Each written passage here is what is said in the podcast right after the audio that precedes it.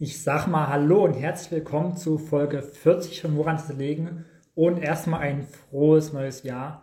Wir starten heute ja am 6. Januar äh, wieder voll durch. Vor genau einem Jahr übrigens äh, haben wir die erste Folge von Woran zu legen ausgestrahlt. Ich freue mich auf unseren heutigen Gast. Wir haben nämlich äh, Jonas Deichmann zu Gast. Er ist Radfahrer, er ist Triathlet, Extremsportler, Abenteurer, das werden wir rausfinden. Doch bevor wir Jonas Deichmann einladen, hole ich natürlich, wer soll es denn sonst sein, Johannes erstmal dazu. Und hoffe, die Technik äh, funktioniert auch im neuen Jahr, so wie sie letzte eigentlich problemlos funktioniert.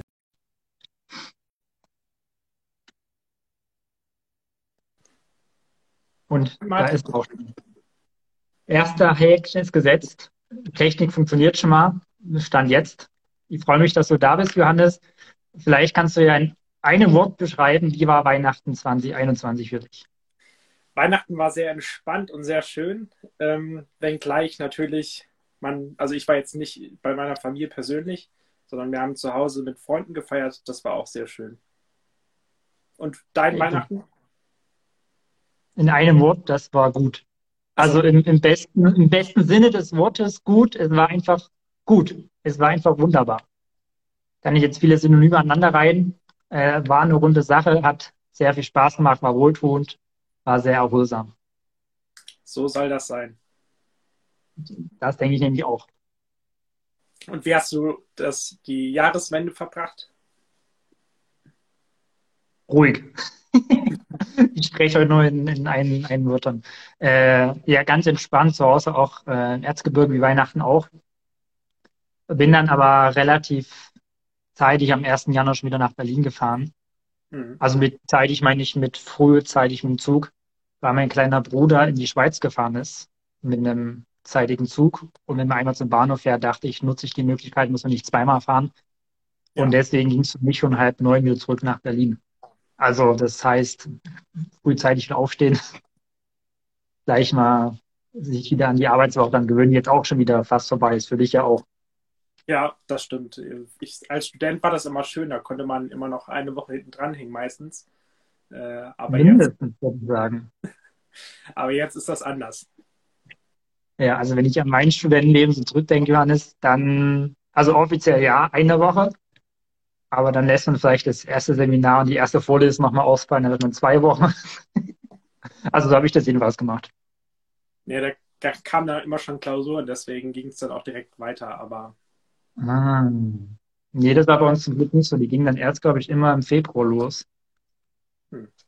Ähm, ist aber nicht clever, glaube ich. Also ich habe ja sehr viele Sprachen gehabt an der Universität und da ist, glaube ich, jeder Tag, ehrlich gesagt, relativ wichtig gewesen. Ja, manchmal ja. ist man danach auch schlauer. Ja, das ist natürlich alles schön und toll, aber das war nicht unser Thema, wie unser Weihnachten und unser Neujahr war. Ähm, sondern wir wollen uns heute mit was anderem beschäftigen und zwar nicht mit Politik. Und deswegen meine große Frage: Worin hat es gelegen, dass wir uns heute nicht mit Politik beschäftigen? Ja, wir wollen sanft in das neue Jahr starten. Ähm, ich glaube, es hat viele Gründe. So, also unser Format heißt zwar die politische Woche mit Johannes und Martin.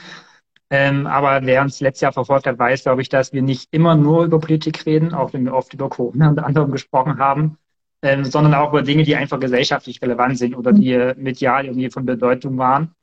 Und da muss man sagen, ist Jonas Deichmann genau einer, der das erfüllt, nämlich weniger das Politische, aber er war einfach äh, relevant, war medial präsent. Ähm, und wir freuen uns immer, ich persönlich freue mich vor allem auch immer, wenn Sportler bei uns sind. Ähm, genau, und das ist einfach der Grund, weswegen wir gesagt haben, wir starten von dem Thema her mit einem leichteren Thema, mit einem lockeren Thema das Jahr und äh, trotzdem mit einem sehr relevanten Thema und vor allem sehr spannenden Thema. Das kann ich, glaube ich, schon mal verraten. Ja, und was ich das, Spannende dabei finde, ist, dass es ja wirklich auch rund um die Welt geht. Also, dass es nicht ein Sportler ist, der irgendwie seine Sportart in Deutschland macht und das war's, sondern dass er letztendlich ja auch viel erlebt hat und das mit uns teilen kann. Genau. Jetzt muss ich ihn nur mal dazufügen, deswegen schweige ich gerade, Johannes. Ja. Und hoffe, es funktioniert alles. Insta lässt uns hoffentlich nicht im Stich. Ich glaube, es funktioniert. Es sieht gut aus. Guten so, Abend aus Berlin. Ja, ich habe die Einladung äh, nicht gehabt von, äh, von live, aber jetzt, äh, jetzt scheint es klappen. Guten Abend. Ich freue mich. Ich freue mich, dass es geklappt hat. Und bevor wir richtig losstarten, meine Frage zwischen Sportlern. Ich habe lange Zeit Radsport gemacht. Ist es okay für dich, wenn wir uns duzen? Äh, ja, klar, sowieso unter, unter Sportlern. Ah, wunderbar. Ja, Jonas, ich freue mich sehr, dass das geklappt hat. Du hast, äh, glaube ich, medial gerade sehr, sehr viel um die Ohren. Äh, umso schöner ist, dass du heute Abend äh, Zeit für uns gefunden hast. Ja, sehr gerne. Genau. Ähm, wir haben ja gestern vorab schon das angekündigt, dass wir dich heute zu Gast haben und haben auch äh, nach Fragen gefragt. Es sind einige einge, äh, eingetroffen bei mir und die erste, die dir auch am meisten genannt wurde, würde ich direkt nicht weiterleiten, nämlich warum hast du 120 Triathlons um die Welt gemacht? Warum macht man sowas? Also mir geht es bei dem Ganzen ums, äh, ums Abenteuer, um die, um die Erlebnisse. Und äh, ich habe ja die letzten Jahre verschiedene Fahrradrekorde äh, aufgestellt und ähm, ich war einfach bereit für eine neue Herausforderung. Ich wollte mal meine Grenzen weiter verschieben und ähm, wollte einfach eine, eine, andere Disziplin machen. Und äh, Triathlon sind drei Disziplinen. Ich bin vorher ein anständiger Läufer gewesen. Ich habe auch schon Seepferdchen gehabt. Also ähm, bin äh, nicht untergegangen, aber viel besser konnte ich nicht schwimmen. Also es ist einfach verdammt, äh, verdammt äh, aufregend im Triathlon. Und ich wollte als Abenteurer natürlich schon immer mal um die Welt. Und so kam dann die Idee, warum nicht einen Triathlon um die Welt machen? Hat noch keiner gemacht, kann ich der Erste sein. Ein äh, weiterer guter Grund, es zu tun. Welche dieser Abenteuer hast du zuvor schon gemacht? Was er gerade gesagt ist, nicht das erste Abenteuer, was du gemacht hast? Ich habe die letzten vier Jahre verschiedene Fahrradrekorde aufgestellt. Erst die schnellste Eurasien-Durchquerung auf dem Fahrrad äh, von, von, von Lissabon, von Portugal bis nach Vladivostok und dann äh, die, äh, die Panamerikaner von äh, Alaska nach Steuerland und dann vor zwei Jahren Cape to Cape. Das waren dann 18.000 Kilometer vom Nordkap in Norwegen bis nach Kapstadt, äh, Südafrika. Ich habe äh, dich gerade angekündigt, habe gesagt, du bist Triathlet, du bist Radfahrer, du bist Extremsportler, du bist Abenteurer. Was würdest du sagen, welche dieser äh, Substantive passt am besten zu dir? Wie würdest du dich selbst beschreiben? Am besten äh, passt für dich Abenteurer, denn ähm, klar, ich bin auch ähm, ähm Radfahrer, gewissermaßen auch Profi, ähm, auch wenn es jetzt nicht ein äh, Team drumherum gibt und ich nicht in der, in der Tour de France war, aber es ist mein Beruf am Ende, was ja die Definition, Definition von Profi ist. Aber ähm, bei, bei Radfahrer und Profi-Radfahrer und Profi-Triathlet, da denkt man natürlich direkt an, an, an klassische Wettbewerbe und äh, an die Tour de France oder an Ironman Hawaii und sowas mache ich ja nicht, sondern ähm, ich mache letztendlich meine eigenen Expeditionen und ähm, da geht es dann auch viel mehr um, um ja, die Erlebnisse bei der Reise. Also deshalb Abenteurer passen, mhm. finde ich am besten. Nun hast du deinen Bart so ein bisschen gestutzt. Der war, habe ich auf den Bildern gesehen, äh, auch mal länger. Braucht man als Abenteurer einen langen Bart? Auf jeden Fall. Also ein Bart ist absolut essentiell für, für ein Abenteurer. Ich bin immer der Meinung, ein äh, großes Abenteuer braucht einen großen Bart und rasiere mich prinzipiell nie, während ich unterwegs bin. Ähm, der kam dann auch direkt nach der, nach der Ankunft ab. Und jetzt mittlerweile wechselt schon wieder ein bisschen, aber er bleibt jetzt auch auf dem Niveau, bis, bis es dann wieder auf mein nächstes großes Abenteuer 2023 geht. Auch eine Frage, die uns im Vorfeld gestellt wurde. Du bist ja im September 20, äh, 2020, 2020 gestartet. Ähm, warum im September? Du schreibst ja, du hast ein Buch geschrieben, kann ich auch mal kurz zeigen, sehr zu empfehlen. Ähm, bist dann in der Adria geschwommen und da ist dann schon das herbstliche Wetter und durch Russland mit dem Rad bis zum Winter gefahren. Warum hast du den September als Starttermin äh, rausgesucht? Da war ja abzusehen, dass die Wetterbedingungen dann eher extrem sein werden. Ähm, der Grund war, dass es beim Schwimmen in der Adria, ähm, man denkt immer an Haifischer als größte Gefahr, aber ähm, Haifischattacken gibt es praktisch nicht. Ich habe es vorhin gegoogelt und es gibt so zehn Attacken, äh, tödliche weltweit, äh, größtenteils in, in Australien und Südafrika. Also im Mittelmeer kommt es nicht vor die, die aber sehr reelle Gefahr sind äh, Motorboote. Die, die sehen einen ja nicht und äh, man kann auch als Schwimmer praktisch nicht wegkommen, weil der Geschwindigkeitsunterschied so äh, riesengroß ist. Und im Sommer ist in Kroatien die Hölle los. Deshalb ähm, ähm, ist es aufgrund der Sicherheit bin ich erst im, im Herbst gestartet. Ja. Ähm, bevor wir so ein bisschen jetzt äh, uns die Reise angucken, deinen dein Weg quasi um die Welt, noch eine andere Frage hat auch mit dem Starttermin zu tun. Du bist während der Corona-Pandemie dieses Projekt angegangen. War es für dich keine Option, es zu verschieben? Also ich habe das Projekt vor der Pandemie geplant und ähm, es war dann äh, nach, der, nach der ersten Welle natürlich äh, die Überlegung, ähm, geht das jetzt überhaupt? Ähm, die Grenzen sind teilweise zu und ähm, auch sehr unberechenbar. Ähm, deshalb die Überlegung, ähm, die, die gab es natürlich, ich habe es ja auch ein bisschen auch Corona-bedingt nochmal ähm, verschoben.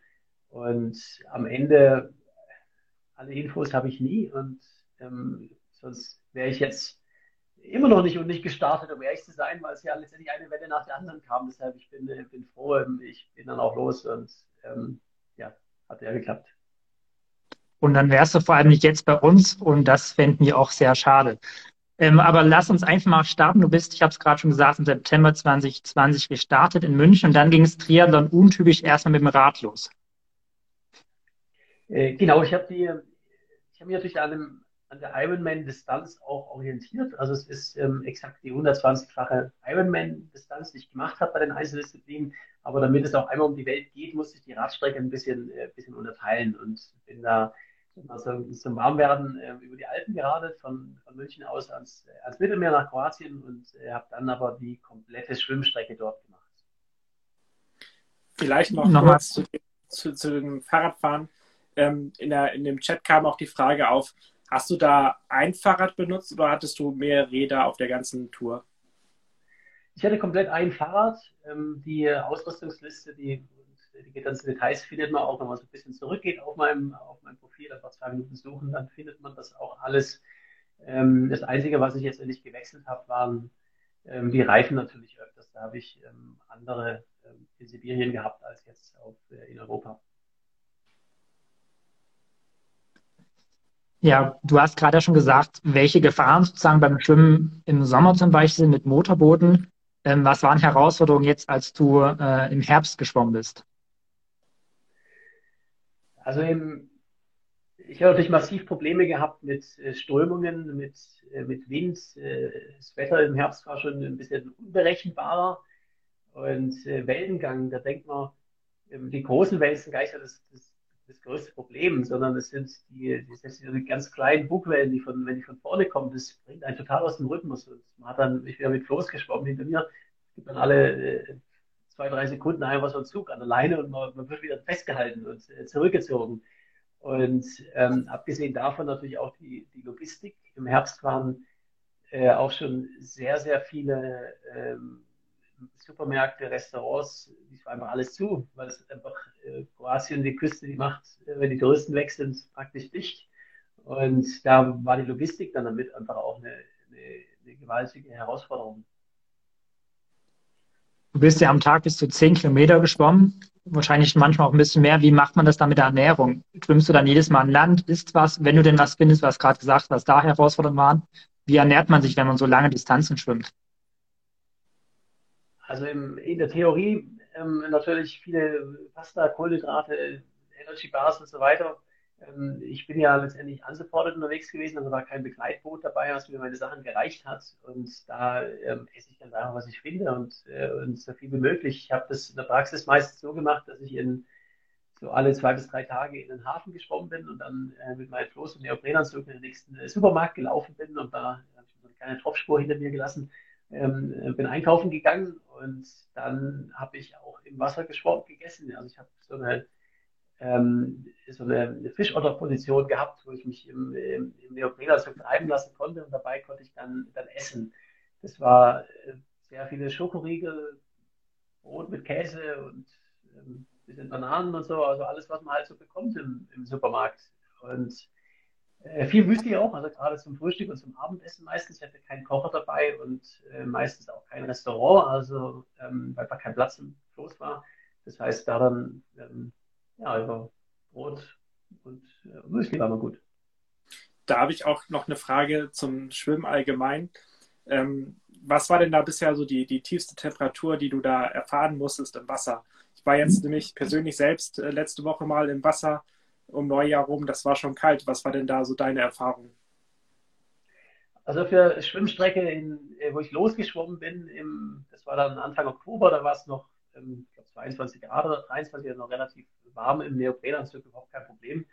Und am Ende, ich bin dann äh, fast zwei Monate geschwommen, also Ende November wird es dann äh, doch auch etwas äh, frisch. Ich weiß gar nicht die exakte Temperatur. Ich glaube 15 oder 16 Grad waren es dann noch teilweise. Also gerade in den, äh, in den Fjorden gab es auch äh, manchmal welche, wo einfach das Wasser im Fluss reingeflossen ist und es war relativ geschlossen. Da war die Temperatur noch ein bisschen äh, tiefer dann.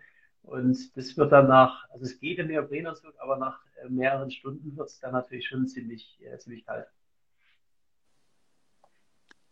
Nach dem Schwimmen hast du gesagt, deine Schwimmkarriere ist jetzt beendet. Bedeutet das wirklich, dass du nie wieder für solche äh, sportlichen Herausforderungen ins Wasser steigst?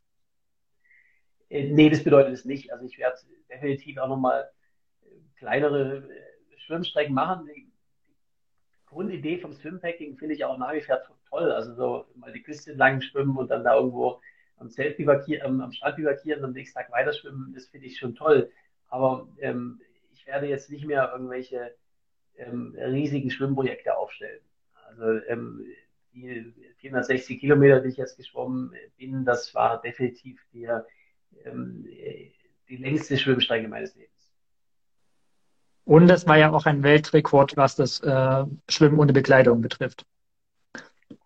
Deine Distanz. Genau, es war die, es längste äh, Swimpacking-Reise mhm. oder äh, Solo-Schwimmstrecke überhaupt bisher.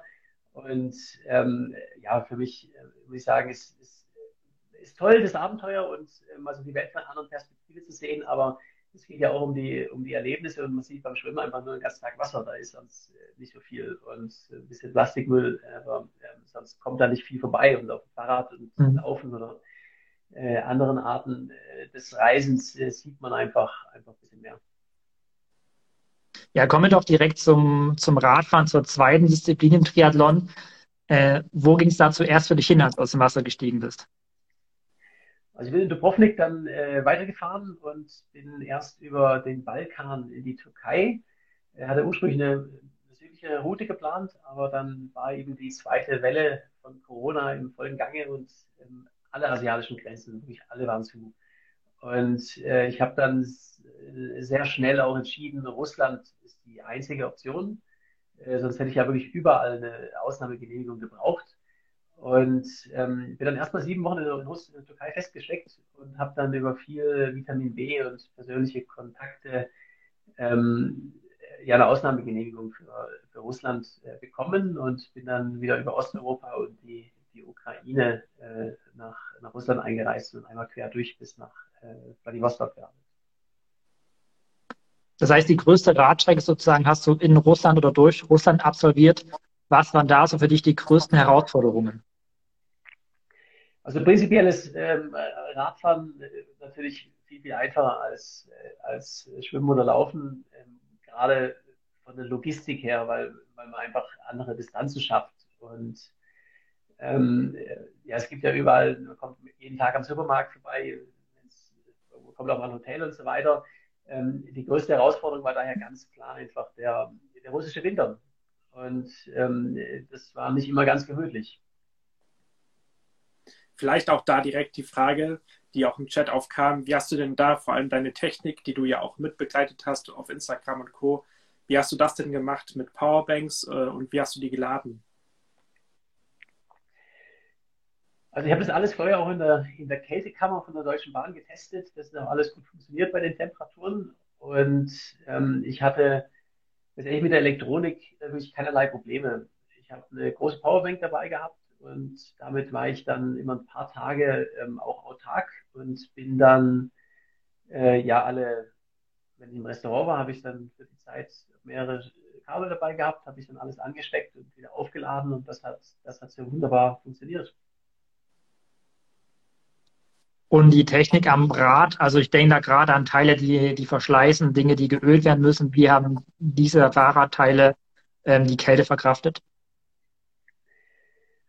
Ähm, also auch da habe ich vorher viel getestet und ähm, habe die größten Probleme tatsächlich mit der, ähm, einfach mit den Schmierstoffen gehabt.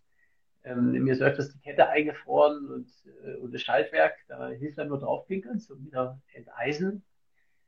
Und ähm, ansonsten äh, habe ich da ja, Probleme mit dem Trieblager noch und, und den Lagern von den Laufrädern habe ich auch gehabt. Das ist einfach in der, in der Kälte ähm, und der ganze Schmutz, der dann auch auf der Straße liegt, wenn, wenn die ganzen Schneemassen irgendwann mal schmelzen, ähm, äh, hat mir das natürlich schon mal zerstört, aber ähm, es ging immer irgendwie weiter. Weil du gerade jetzt mit, mit Draufpingeln auf das Rad erzählt hast, wie ist es allgemein so in Russland, gerade wenn man weiter nach Osten fährt, wo äh, das Land wirklich wenig besiedelt ist? Wie macht man das mit Hygiene? Du hast ja dann nicht jeden Abend Hotel mit einer Dusche wahrscheinlich. Ja, also ich bin, bin mal in den Baikalsee gesprungen und ähm, habe an manchen Restaurants kann man sich auch, äh, kann man auch duschen äh, und dann ab und an im Hotel. Aber ähm, ich sage mal so, es gibt, wenn man da draußen der Wild ist, ist auch, äh, auch Wichtigeres, als äh, jetzt mal ein paar Tage lang nicht zu duschen. Das stört dann einen auch, auch nicht wirklich. Vorhin kam die Frage im Chat und die stelle ich an dieser Stelle, weil ich glaube, die Raddistanz wirklich sehr groß ist und äh, wenn ich an diese Temperaturen denke, äh, da schüttelt es mich nur. Gab es einen Zeitpunkt, an dem du gesagt hast, boah, eigentlich äh, jetzt würde ich am liebsten aufgeben wollen? Nee, den Zeitpunkt gab es nie. Ich, hab, äh, ich weiß genau, warum ich es tue und ich würde für nichts in der Welt tauschen. Und ähm, da gehören die harten Momente halt auch mit dazu. Ähm, und die harten Momente sind auch die besten Erinnerungen. Also den, den Moment, dass ich es irgendwie bereue oder ans Aufgeben gedacht habe, den, den gab es nie. Gab es denn da einen Moment, der so besonders ähm, ja, heftig war? Also am schwierigsten für mich war es in, beim Schwimmen. Da bin ich mal bei einer großen Querung in die Dunkelheit gekommen und da habe ich mich in der Zeit verschätzt. Es gab eine Strömung und ich war dann so drei, vier Kilometer vor der Küste, ganz allein im, im dunklen Meer. Ähm, das war dann ja doch auch außerhalb meiner Komfortzone. Ähm, beim Fahrradfahren in Russland, ja, da wird man praktisch jeden Tag mit den Bedingungen ähm, konfrontiert, dass es halt auch oft mal schneit oder Schneeregen ist am schlimmsten. Aber ähm, ja, dann denke ich halt ans nächste Restaurant und da wird's dann, da wird mir wieder warm und da gibt es was Cooles zu essen und dann sieht die Welt schon wieder anders aus. Vielleicht da auch nochmal äh, angeknüpft. Gab es denn auch mal Momente oder Tage, wo du krank warst auf deiner Reise? Äh, ja, ich hatte natürlich auf der, also auf der Schwimmstrecke hatte ich, hatte ich Probleme mit äh, Steuerstellen, auch teilweise offene Wunden. Und ähm, in Russland hatte ich eine, eine Lebensmittelvergiftung. Ähm, einmal hinter dem Uralgebirge habe ich mir den Chelyabinsk zugezogen. Und ähm, ansonsten bin ich ähm, ja, in, in, Mexiko beim Laufen, also ein bisschen ein paar kleine Probleme mit dem Knöchel, aber ähm, ich bin bin immer draußen, deshalb bleibe ich auch gesund. Guter Tipp an alle, bleibt draußen und macht Sport, das ist wirklich gut. Ähm, andere Herausforderung ist wahrscheinlich das Thema Einsamkeit. Ja, wenn du dann den ganzen Tag auf dem Rad sitzt, äh, die Ortschaften weit auseinander liegen, hast du damit irgendwie Probleme, Schwierigkeiten gehabt, vielleicht tagelang quasi keinen anderen Menschen zu treffen? Oder wie war das? Äh, nee, die Einsamkeit ist auch was Schönes. Also ich, ähm, es macht mir wirklich nichts aus. Und ähm, wenn man da auf dem Baikalsee ist oder irgendwo in, in Sibirien oder auch in der, in der Wüste dann beim Laufen, dann ist es, ist wunderschön. Also es sind ganz tolle Momente. Äh, ich hatte letztendlich auf der, auf der Schwimmstrecke natürlich sowieso sehr wenig Kontakt mit Leuten. Da äh, kommt man niemand vorbei. Und in Russland äh, ist natürlich immer eine besondere Situation, weil ähm, ich kann kein Russisch und es spricht kein Mensch Englisch dort. Also es ist wirklich ein, ein Land, wo man dann auch mal unter Umständen Wochen äh, mit äh, niemandem eine richtige Konversation haben kann. Und äh, ich freue mich natürlich schon, wenn es mal wieder irgendwo möglich ist, aber es ist nichts, wo ich jetzt ähm, äh, Probleme mit habe. Also ich kann auch lange Zeit allein sein. Direkt noch eine Frage aus dem Chat. Ähm, auch zum Thema Radfahren. Wie schaffst du es, dass du äh, vorwärts kommst, aber nicht schwitzt? Das ist ja eher schlecht, in der Kälte zu schwitzen. Übermäßig viel. Ja, es ist absolut essentiell, dass man nicht schwitzt. Also äh, auch nicht zu warm anziehen und äh, langsam fahren. Und dann, ähm, solange bald mal anhält, sofort äh, warme Klamotten anziehen. Also es ist äh, eine, eine riesen Herausforderung, aber auf gar keinen Fall schwitzen. Ja. Was heißt nicht langsam fahren? Also wie schnell bist du gefahren im Schnitt? Äh, kann man so pauschal nicht sagen, weil es einfach viel vom, vom, Gelände und in Russland auch vom Wind vor allen Dingen abhängt. Ähm, aber eben locker fahren und dann auch wirklich auf keinen Fall zu warm anziehen, sondern äh, gut, gut aufpassen, dass man, dass man nicht schwitzt. die, äh, die größte Herausforderung war auch beim, beim Radfahren weniger die, der wirklich, die wirklich kalten Tage. Also wenn es mal minus 15, äh, minus 18 Grad hat, dann ist es eine sehr, sehr trockene Kälte. Und ähm, mhm. da kann man sich, wenn man sich gut anzieht, ist es kein Problem. Äh, die wirklichen äh, schwierigen Tage waren, waren die, wo es dann äh, ja so Schneeregen gegeben hat und dann alles patschnass ist und dann äh, nachts fällt die Temperatur ja dann doch auf irgendwie minus 15 und äh, draußen im Kält, im Zelt. Also ähm, der größte Feind ist die, ist die Feuchtigkeit. Hattest du Ersatzklamotten mitgehabt oder wie hast du deine, seine Sachen trocken bekommen, wenn du jetzt zum Beispiel im Zelt dann nur übernachtet hast? Also ich habe immer, immer was Trockenes zum Schlafen gehabt. Das war immer so die, die absolute Grundregel.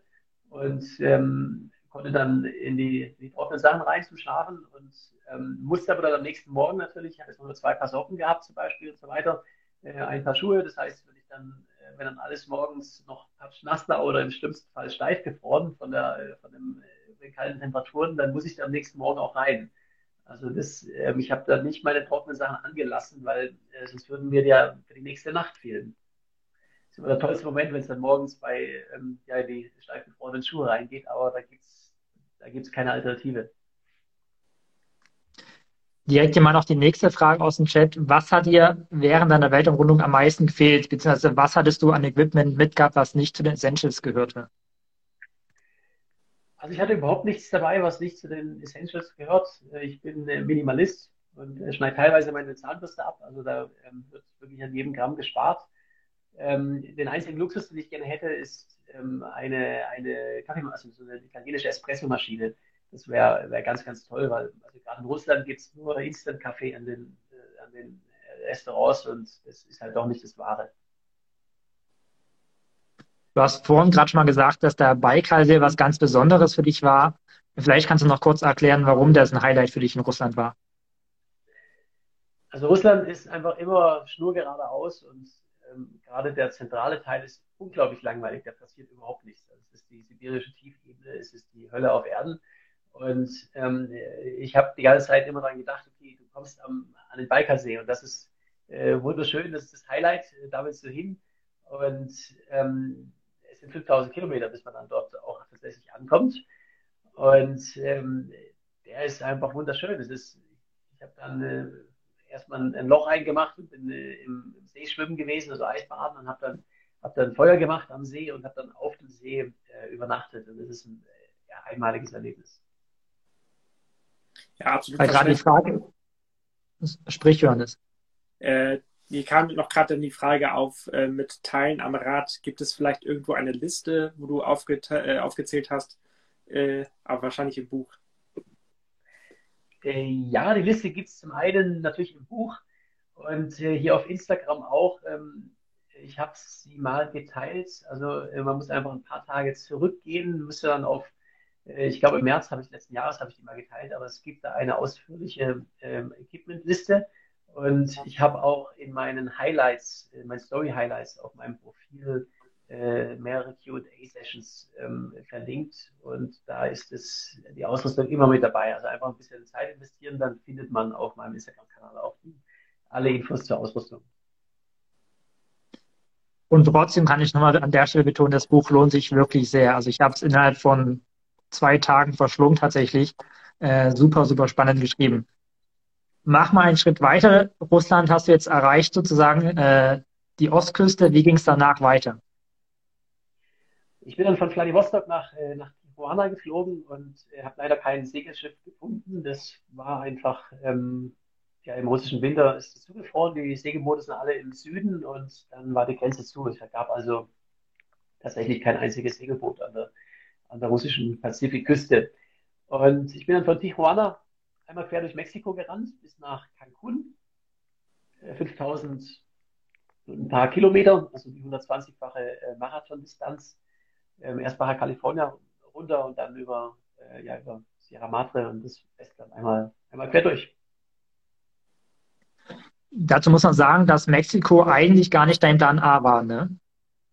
Das ist richtig. Ich wollte ursprünglich durch die USA von äh, New York, äh, von San Francisco nach, nach äh, New York rennen. Und Ähm, das ging dann nicht ähm, teilweise nur wegen der Corona-Pandemie, sondern ähm, auch daran, weil ich bei meinem letzten Projekt ja äh, Cape to Cape durch den äh, Iran und Sudan gereist bin und daher auf so eine Art äh, ja, Terrorliste von der USA bin. Oder ich muss jetzt, ich darf kein ESTA mehr beantragen muss, wo ich mein Visum wieder gültig ist, einmal zur Security Clearance in die Botschaft. Und die waren äh, Corona-bedingt leider zu, die Botschaften. Also die, ähm, wo ich dann in Russland war, konnte ich auch nicht mehr zur Botschaft, weil es einfach zu war. Und Mexiko war dann das einzige Land, was mich reingelassen hat. Und ähm, auch Glück im Unglück, weil Mexiko war einfach super. Bevor wir zum Lauf kommen, habe ich noch mal eine Frage hier im Chat. Lebst du deinen Traum? Wie lebt man ein solches Leben, wie du es lebst? Äh, ja, ich habe das große Glück, dass ich meine, meine große Leidenschaft, mein, mein Hobby zum Beruf gemacht habe.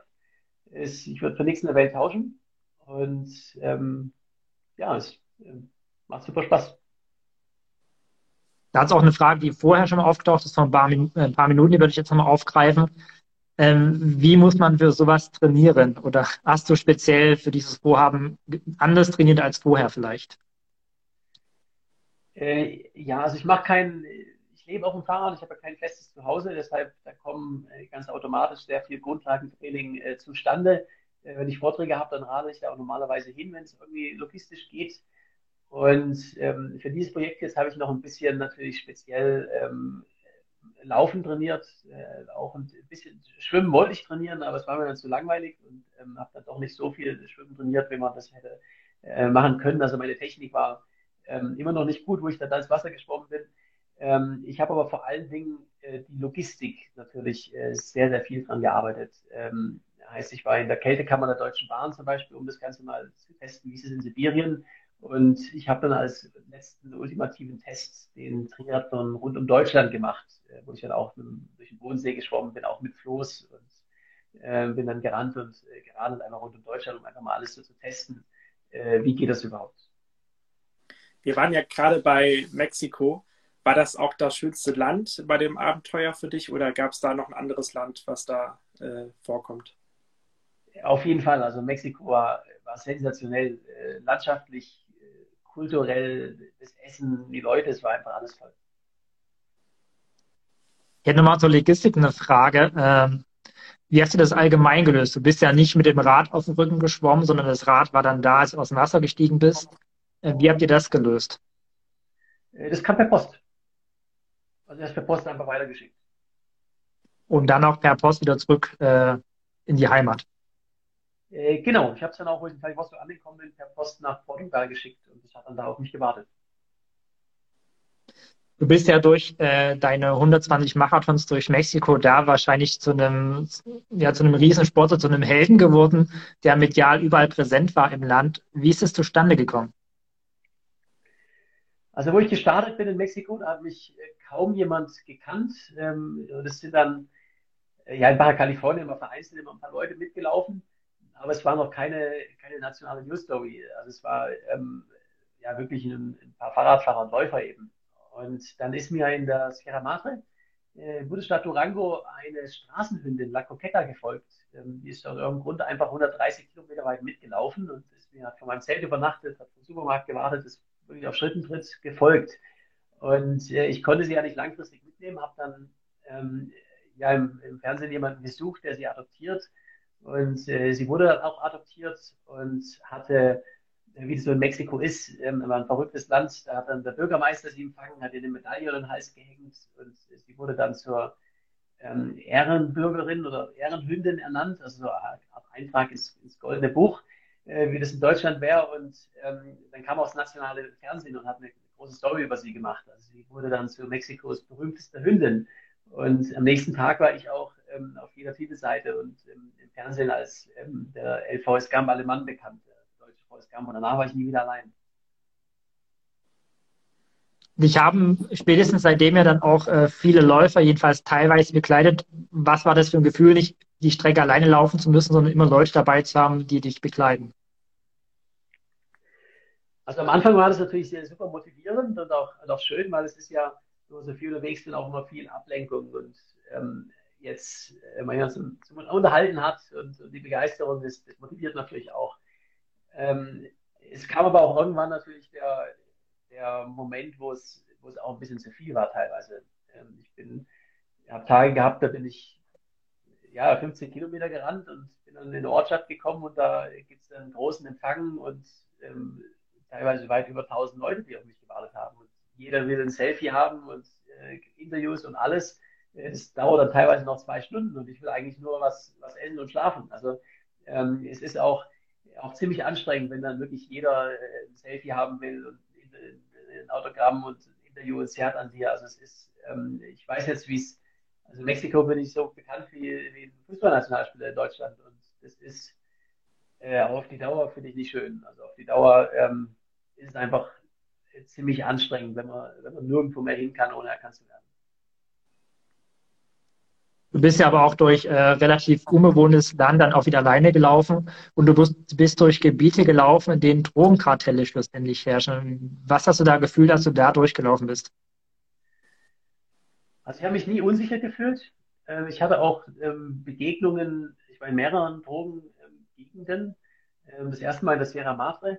Da ähm, hat mir da unten im, im Restaurant noch die, die Köchin erzählt, ähm, ja, Jonas, mach dir keine Gedanken, wenn da ähm, Männer mit Waffen kommen, das, das lokale Kartell, die, die tun dir nichts. Und ähm, ja, dann bin ich da hochgerannt in die Sierra Madre und dann, die kamen dann auch später, äh, zwei Männer mit, äh, mit, äh, mit Waffen und ähm, haben mich angehalten, aber haben nur gemeint, ja Jonas, wir, ähm, du weißt, wir passen hier auf dich auf, willkommen, äh, wir folgen dir auf Instagram, ist super, was du machst und jetzt äh, wollen wir noch gerne Selfie mit dir machen. Und das war eins der berüchtigsten Kartelle in Mexiko ähm, aber äh, wie gesagt, bei mir gegenüber äh, immer äh, nett und, und freundlich. Und später dann, also gerade in Chiapas ist auch eine Gegend, die ist ziemlich unsicher, ähm, auch eine Drogenroute, aber da hatte ich ja ähm, so eine halbe Armee, die mit mir von der Polizei, die mit mir mitgerannt und hinter mir her ist. Also auch da war ich immer sicher. Wie ist das eigentlich mit der Polizei? Da sind im Buch auch übrigens interessante Bilder drin. Wie ist das zustande gekommen? Haben die sich bei dir gemeldet und meinten, wir würden mitlaufen oder hast du da irgendwie die Sicherheitsbehörden kontaktiert? Ich habe nie irgendwas organisiert. Die, die kamen einfach. Also wo ich dann äh, in Mexiko bekannt wurde, ähm, hat die, haben die, die, Bürgermeister und Politiker natürlich ähm, auch ähm, sehr gut auf mich aufgepasst, haben ein gewisses Interesse gehabt und ähm, dann war immer eine Polizeieskorte dort und erst eine, dann teilweise auch ähm, ganze Abteilungen, die, die mir mitgefolgt sind. Und äh, das war so eine Mischung aus, die, die wollten natürlich auf keinen Fall, dass mir irgendwas äh, zustößt, weil ja ziemlich schlecht für äh, Tourismus und so weiter. Ähm, aber zeitgleich war es natürlich auch, ähm, dass die ja, die Politiker auch ein bisschen natürlich zeigen wollten, dass sie hier auf mich aufpassen und hatte mal einen, der hat auch immer, ist mir ein paar Tage, ein Senator, der ist mir ein paar Tage gefolgt und hat immer, wenn, wenn ich im Fernsehen war, hat man irgendwie seinen, seinen Kopf im Hintergrund gesehen. Und du hast auch äh, von einem Bürgermeister, wenn ich es recht in Erinnerung habe, äh, dessen Tochter angeboten bekommen als Frau. Äh, genau, das ist eine, mexikanische Gastfreundschaft. Ähm, ich bin dann, wo ich dann in Mexiko ähm, berühmt wurde, habe ich sehr viele Einladungen von der Damenwelt bekommen, also über Social Media oder auch so am Straßenrand. Und ähm, einmal war ich da zum, zum Essen vom Bürgermeister eingeladen und der hat dann angefangen über meine, ich muss ja recht gute Gene haben und das wäre ja was für die Familie. Ähm, und der hat eine Tochter in ähm, äh, heiratsfähigem Alter, ob ähm, das nicht was äh, für mich wäre, aber ich musste ja noch weiter um die Welt, also bin dann komm, schnell weitergerannt. Ähm, ich weiß von meinem Bruder, der auch Triathlon macht, dass man sich beim Laufen regelmäßig neue Schuhe besorgen soll. Ähm, wie viele Schuhe hast du denn insgesamt für deine 120 Marathons durch Mexiko verbraucht? Ich bin in den vier Monaten durch elf Paar Schuhe gelaufen. Wie viel? Elf Paar. Elf Paar Schuhe. Also alle hast elf Tage neues Paar. Hast du die denn auch selber immer vor Ort gekauft oder hattest du die auch schon irgendwie per Post irgendwie irgendwo hingeschickt? Äh, ich hatte immer so drei bis vier Paar bei mir und habe dann noch zwei ähm, Vorratslager angelegt äh, entlang der Strecke. Auch da wieder die Frage, wie hast du beim Laufen dein Equipment äh, transportiert? Äh, ich hatte einen Anhänger in dem hergezogen ähm, und da war meine ganze Ausrüstung drin. Ja. Genau, dann hast du Mexiko einmal durchquert ähm, und bist wieder nach Europa. Wie ging es dann da weiter? Ich habe dann die Schlussetappe vom, äh, mit dem Fahrrad noch das Ausrollen von Lissabon äh, nach München. Und ähm, es waren 4000 Kilometer. Ich habe noch, noch, ein paar Kilometer gebraucht, um auch die, die 120-fache Ironman-Distanz, damit es auch im Verhältnis stimmt. Und äh, bin dann von Portugal nach Andalusien und dann ähm, nicht direkt an der Küste, sondern durch das Küstengebirge ähm, ja, über, über Südspanien und dann äh, Südfrankreich gerade auf Ventoux hoch und dann über das äh, Jura äh, und die Schweiz zurück nach München. Du hattest ja vorhin gesagt, weil jetzt bist du ja auch wieder von, von Amerika nach Europa geflogen, dass du eigentlich klimaneutral äh, reisen wolltest. Wenn du dich quasi mit eigener Muskelkraft wegbewegst, dann ist es ja sowieso der Fall. Äh, warum war dir das wichtig, quasi äh, klimaneutral dich fortzubewegen? Also ich bin jetzt seit, seit vielen Jahren bereits in der Welt unterwegs und seit vier Jahren ist es auch mein Beruf. Also ich bin praktisch non, nonstop unterwegs und äh, die Welt ist wunderschön. Äh, ich war jetzt in über 100 Ländern und ähm, den Klimawandel, die Folgen davon sehe ich natürlich auch überall. Und das ist jetzt aktuell ist in den Medien äh, nur noch Corona natürlich. Das ist die aktuell größte Herausforderung, die wir haben. Aber ähm, der Klimawandel, den gibt es auch in zehn Jahren noch. Der geht auch nicht weg. Und das wird die, ja, die, nächste, die größte Herausforderung, die wir jetzt für die nächsten äh, Jahrzehnte haben werden. Und ähm, ja, wenn, da möchte ich eben dann ähm, auch so reisen, dass ich zumindest einen ähm, äh, geringen Fuß, ähm, äh, Fußabdruck habe äh, auf dem Klima und ähm, kann damit auch so eine Botschaft setzen. Wenn ich es schaffe, einmal um die, um die Welt zu gehen, dann ähm, und jetzt auch mit eigener Kraft mich so weit fortbewegen kann, dann soll es auch äh, immer so einen Anreiz geben, ähm, auch mal vielleicht immer das Auto nehmen muss, um zum Bäcker zu fahren morgens. Nach 14 Monaten hast du dann schließlich München wieder erreicht. Was war das für ein Gefühl, als du dann quasi wieder ja, in der Heimat warst? Last abgefallen, Leere, Zufriedenheit, was hat da vorgeherrscht? Also es war äh, Zufriedenheit, das ist das richtige, Wort. Es war natürlich unglaublich toll, wieder Familie und Freunde zu sehen, die ich jetzt teilweise auch 14 Monate nicht gesehen habe. Und das Ziel für mich ist immer Ankommen bei der Expedition. Das Ziel war einmal um die Welt zu gehen und jetzt habe ich das geschafft. Das war das äh, tollste, entspannendste Jahr meines Lebens. Aber da ist jetzt kein, kein Wehmut oder so dabei, sondern das ähm, Ziel ist anzukommen. Ich habe es geschafft und dann ähm, geht der Blick auch nach vorne direkt. Und ähm, ich habe ja auch immer ein ne-, neues Projekt im Kopf. Also ich weiß jetzt, was ich als nächstes mache. Und bin jetzt froh erstmal, es geht jetzt noch nicht los, aber ich weiß auch ganz genau, es kommt wieder der Moment äh, in ein paar Wochen, ein paar Monaten, wo es dann auch anfängt, wieder so ein bisschen zu kitzeln und ich weiß, ich bin, äh, bin wieder was bereit. Und ähm, daher ist, ist Ankommen auch was Schönes. Im Chat kam jetzt auch schon öfters die Frage, ob du dich jetzt äh, seit deiner Zeit wieder in Deutschland schon erholt hast oder ob das immer noch äh, auch ja, psychisch wie auch physisch irgendwie an dir zerrt. Ähm, also physisch habe ich mich jetzt schon ein bisschen erholen können. Ich habe natürlich schon noch so eine, eine Grundmüdigkeit im Körper. Äh, es wird auch noch ein paar Monate dauern, bis ich wirklich 100% erholt bin. Und ähm, vom Kopf her, also ich habe jetzt natürlich, gleich angekommen bin, erstmal ähm, drei Wochen lang so einen richtigen Medienmarathon gehabt und auch äh, jetzt über Weihnachten, Neujahr, ich bin jetzt hier in der Schweiz bei der Familie, das ist auch, äh, auch super schön und ich kann mich auch ein bisschen erholen, aber habe natürlich noch immer ähm, auch, auch wirklich viel zu tun mit äh, Vortragstournee, die jetzt im, im Frühjahr kommt und der Film kommt raus und äh, das Buch, also es ist, ähm, ist viel, viel zu tun, was ja auch, äh, auch super schön ist und auch ein Teil von dem ähm, wo du diese Vorträge hältst, das kann man bestimmt dann äh, deiner Insta-Seite nehmen, für alle, die äh, jetzt schon Interesse dran haben.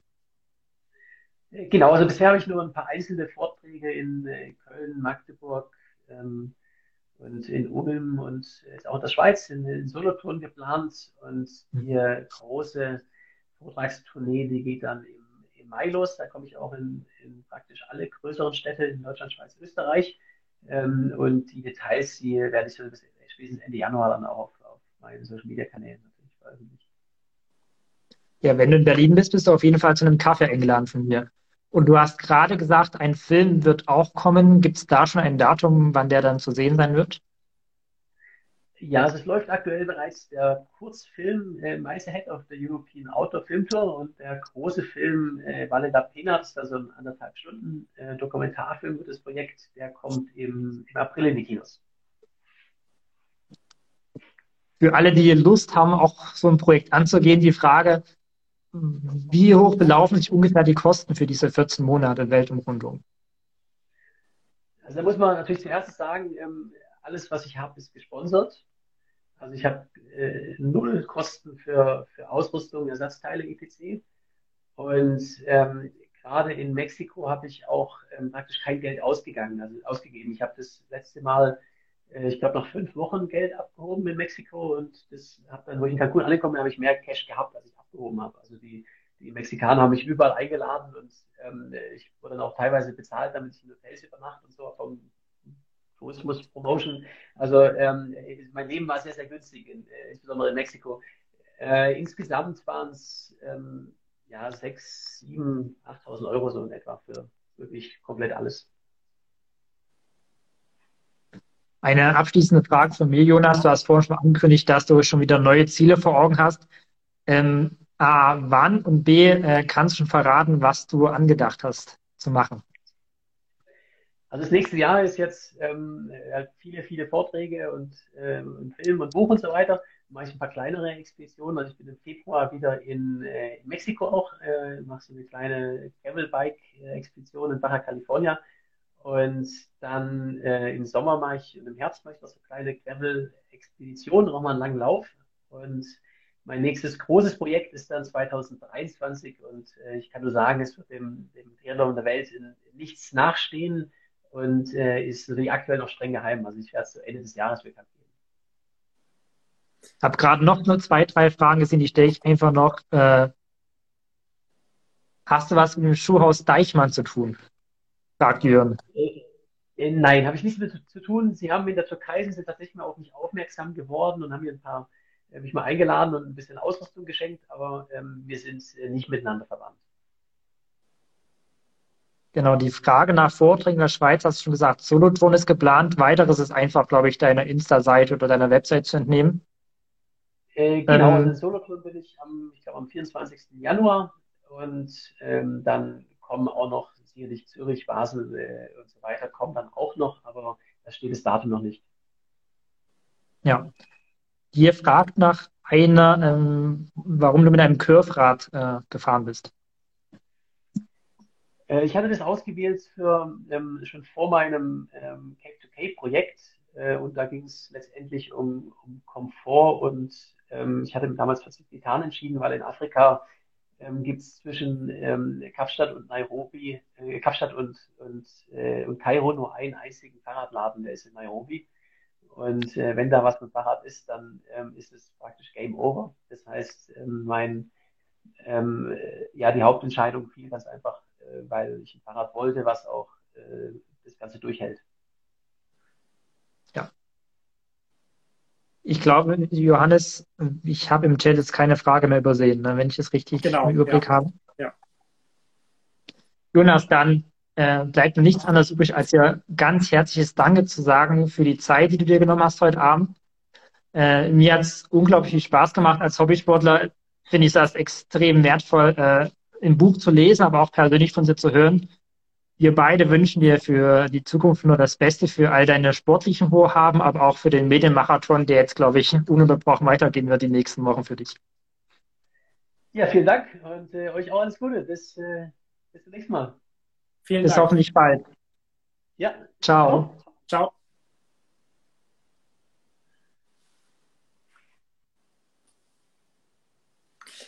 Ja, Martin, es war für dich, glaube ich, eine sehr schöne Sendung.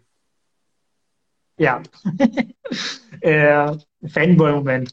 Nein, das, das ist ja das Coole bei unserem Format, das ist das Coole äh, in unserem Beruf, Johannes, als, als Journalist, dass man, dass man einfach viele Sachen lernt, dass man mit vielen spannenden Leuten sprechen kann. Und wenn das Thema einem persönlich auch nah ist oder interessiert, ist es einfach umso größer. Von daher ähm, super spannend, äh, sehr inspirierend. Ich kann nochmal nur das Buch empfehlen, weil da ganz viele weitere coole Anekdoten drin stehen, ähm, weil es wirklich inspirierend ist. Ja, es, äh, gibt Leute, die Jonas quasi kennengelernt haben und äh, aus der Begegnung mit ihm auch angefangen haben, äh, viel zu laufen, die gesagt haben, eigentlich wollte ich irgendwann mal einen Marathon laufen bei einem großen Sportevent, aber ich will unbedingt mit diesem Typ laufen, haben dann quasi erstmalig mit ihm den Marathon absolviert.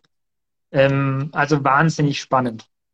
Ja, ich kann nur zustimmen. Ich äh, bin zwar selbst nicht ganz so sportlich, muss ich zugeben, aber ich finde es immer faszinierend, vom Menschen zu hören und vor allem, wenn nicht nur die sportliche Leistung im, im Mittelpunkt steht, sondern wenn einfach ja das ganze Erleben, die Begegnung, äh, auch die Begegnung mit, dem, mit der Natur, wenn das alles zusammenkommt, äh, ist das, glaube ich, einfach Perfektion. Besser kann es nicht laufen. Und ich glaube, das hat man bei ihm auch ganz gut gemerkt, so dass er so beiläufig erzählt, übrigens, das war ein Weltrekord und das war ein Weltrekord. Das hat von mir auch noch keiner gemacht. Wie du sagtest, dass das gar nichts ist, also das sind nicht die Gründe, weswegen er das macht. So, er sagt, er ist Abenteurer, er will einfach ja, Abenteuer erleben. Er will auch Grenzen ausloten seines Körpers. Ähm, und das finde ich so spannend. Ja. In dem Buch schreibt er auch von ganz vielen Begegnungen äh, von Menschen, die er trifft, die er inspiriert, ja, wo Freundschaften entstanden sind. Ähm, das ist, glaube ich, so ein Kern. So. Wenn Sport so ist, dann ist er, glaube ich, auch grundsätzlich gesund. Vielleicht nicht in dem Umfang für jeden geeignet, wie es jetzt Jonas gemacht hat, aber eben nicht aus einem, aus einem Leistungswillen heraus, ich muss der Beste sein und ich muss da besser sein als andere, sondern einfach des Abenteuers wegen. Genau. Ich glaube, das ist immer einfach eine, eine, eine, super Sache, wenn man einfach das Abenteuer sucht und die Begegnung sucht mit der Natur, mit Menschen teilweise auch. Und äh, ich finde es auch sehr faszinierend, als er dann gesagt hat, wie viel das Ganze gekostet hat, dass es tatsächlich nicht viel war. Also für 14 Monate, über ein Jahr lang, knapp 8000 Euro, glaube ich, Maximum, hat er gesagt. Ähm, ja. Das ist echt nicht viel. Also natürlich, er muss davon nichts bezahlen, das muss man natürlich auch sagen aber es ist halt trotzdem nicht so viel Geld, wie man das vermuten würde. Nein, gar nicht. Ich meine, gerade die Ausrüstung hat er gesagt, das zahlen natürlich alle Sponsoren, ja. Aber das, was er in Mexiko erlebt hat, ist halt, also finde ich wahnsinnig krass, ja, dass er da nichts ausgeben musste, keinen Cent, weil die Leute einfach so offen zu ihm waren, auch schon als er jetzt noch nicht medial so präsent war, sondern von Beginn an sozusagen hat er da Leute getroffen, die ihn eingeladen haben, bei denen er übernachten konnte. Und das zieht sich auch um die ganze Welt herum sozusagen, dass er ganz viele Leute, die er auch durch Instagram und durch die sozialen Netzwerke kennengelernt hat im Vorfeld schon, die da ganz offenherzig waren, ihn aufgenommen haben. Äh, das finde ich super spannend. Ich finde es auch cool, dass hier Leute schreiben, erstmal gleich eine Runde laufen, hab Bock nach dem Gespräch. also wahnsinnig klasse, ehrlich gesagt. Ja, ich, ich bin persönlich, also mein Rekord war quasi ein Halbmarathon. Äh, und ich habe nach dem Gespräch wirklich Lust, wieder anzufangen. Das ist schon wieder acht Jahre her. Ähm, aber ich glaube, ich sollte mal wieder starten. Direkt äh, jetzt im Anschluss noch, Johannes. Zum Beispiel, ja. Ja, Martin. Nein, das ist. Ja. Ja, sag. Nee, sprich, sprich, Johannes. Ähm, ja, das ist äh, einfach immer wieder schön, hier mit dir ja so Gesprächspartner zu haben. Und das Ganze geht natürlich weiter, Woche für Woche. Und deswegen herzliche Einladung. Auch jeden Freitag machen wir sonst immer unser Livestream, jeden Freitagabend um 19 Uhr. Und deswegen meine Frage an dich. Was passiert der nächste Woche politisch wie auch gesellschaftlich? Das fragt man sich, Johannes. Also ich frage mich immer, woran wird es denn gelegen haben? Woran es gelegen haben wird, das fragt man sich halt immer. Ist so.